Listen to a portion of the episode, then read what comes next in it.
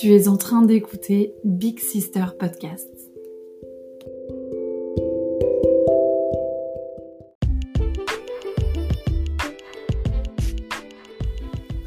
J'ai créé ce podcast comme un shot de self-care mental parce que ta santé mentale, ça compte.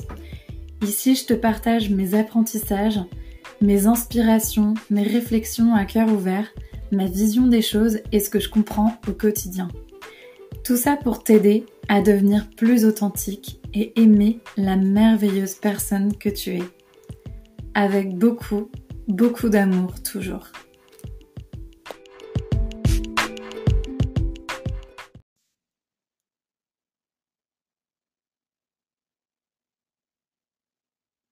Hey hey, Big Sister.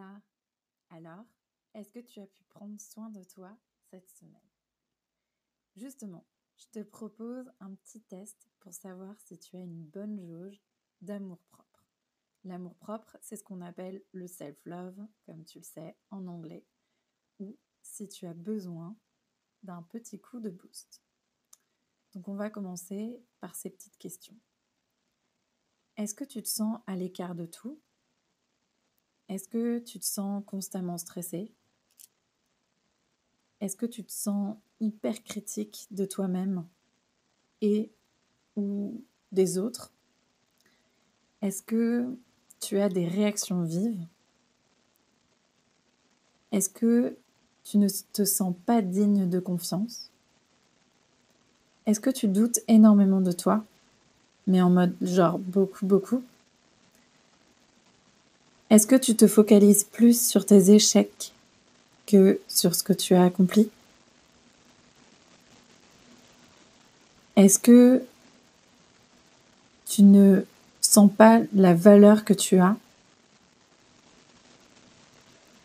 Est-ce que tu ne vois pas et tu ne crois pas en ta valeur pour être aimé des autres? Je t'invite à prendre quelques secondes pour y réfléchir. En tout cas, si ce n'est pas le cas, je te propose un exercice hyper simple et rapide pour t'en souvenir. L'exercice du jour pour le challenge, pour l'avant-dernier jour du challenge self-care, c'est l'exercice avec amour toujours. Comme tu sais, j'adore dire ça, avec amour toujours. Et je pense qu'il n'y a jamais trop d'amour dans notre vie. Au contraire, on en a besoin, on a besoin de remettre de l'amour envers soi-même et envers les autres. Parce qu'on oublie hyper souvent de prendre un petit instant aussi pour se dire des mots doux à nous-mêmes. Parce que clairement, on n'a pas du tout été élevé comme ça. Et c'est, ok, c'est un fait. Et c'est ok. Pourtant, sache un truc, c'est que écrire, c'est un excellent exercice pour aider ton inconscient à enregistrer des informations les lire et les dire aussi à haute voix, ça t'aide en fait à entraîner ton cerveau. C'est ce qui se passe ben, avec les affirmations positives. D'ailleurs, on a plus ou moins tendance, je pense que tu le sais, à voir le verre d'eau à moitié plein qu'à moitié vide. C'est un réflexe de défense primitive. En revanche, selon les scientifiques, faire des auto-affirmations positives, ça a des bénéfices énormes. Et je te le confirme, moi, depuis le jour où je me suis mise à, écrire mes propres affirmations positives sur ma vie par rapport à moi et ma vie, ben, ça m'a énormément aidé au quotidien. En revanche, c'est comme tout, euh, c'est comme un muscle. Ton cerveau, c'est un muscle. Euh, la confiance en soi, c'est un muscle aussi. Et donc, il faut l'entraîner régulièrement. Je te dis pas de le faire tous les jours forcément, mais au début, en tout cas, il faut s'habituer à le faire régulièrement. Donc, s'obliger, en tout cas, de le faire tous les jours pendant au moins 30 jours. Et ensuite, ça deviendra naturel, en fait. Euh, ce que disent les scientifiques des affirmations positives, c'est qu'elles permettent entre autres de réduire le niveau de stress, de réguler la sensation de bien-être et d'aider notamment au changement dans nos vies. Ça aide aussi à être plus concentré. Ça fait augmenter l'estime de soi. Ça, c'est quelque chose que j'ai tiré d'une étude euh, américaine de Cohen Sherman. L'une des raisons pour lesquelles les auto-affirmations positives sont un excellent exercice encore, c'est parce qu'elles ont la capacité à élargir ta perspective globale et à réduire en fait l'effet des émotions négatives. En gros, ton cerveau, c'est comme un logiciel que tu peux reprogrammer sans cesse. Donc, tout est possible, Big Sister.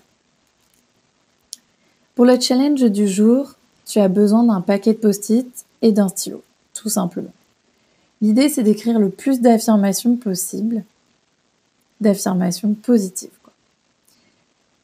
Euh, pour écrire ces affirmations, tu dois les écrire à la première personne et au présent. Ensuite, tu les dispatches, chez toi, dans tes placards, dans ta salle de bain, dans ta chambre, dans ta cuisine, euh, sur le frigo. Moi, une fois, j'en ai même mis dans le frigo, tu vois, pour les trouver en fait chaque jour au moment où, tu y penseras le moins. Aujourd'hui, je te propose une liste d'exemples dans lesquels tu peux piocher ce qui résonne le plus pour toi. Ou alors, comme d'habitude, ce qui m'intéresse le plus, c'est vraiment que tu puisses le faire par toi-même et que ce soit seulement des inspirations. Et donc ensuite, tu fasses appel toi-même à ta propre imagination et créativité. Donc les règles, je te le répète, c'est vraiment que ce soit écrit à la première personne et au présent, et que ce soit positif. Allez, je te donne quelques exemples. Je suis hyper talentueuse. J'ai grave la pêche. Je suis heureuse du chemin que j'ai parcouru. Je vois le verre d'eau à moitié plein. Je suis une merveille. J'ai de la valeur. Je sais mettre des limites. Je sais ce qui est bon pour moi. J'aide les autres sans rien attendre en retour. Je suis bienveillante avec moi-même. Je choisis de ne pas m'excuser pour celle que je suis. Je suis fière de moi. Big Sister, je te laisse continuer cette liste et me retrouver sur Instagram sur le compte Big Sister Journal. J'ai aussi mis des exemples pour t'inspirer sur Instagram. Tu verras, j'ai pris en photo ce que je fais chez moi au quotidien.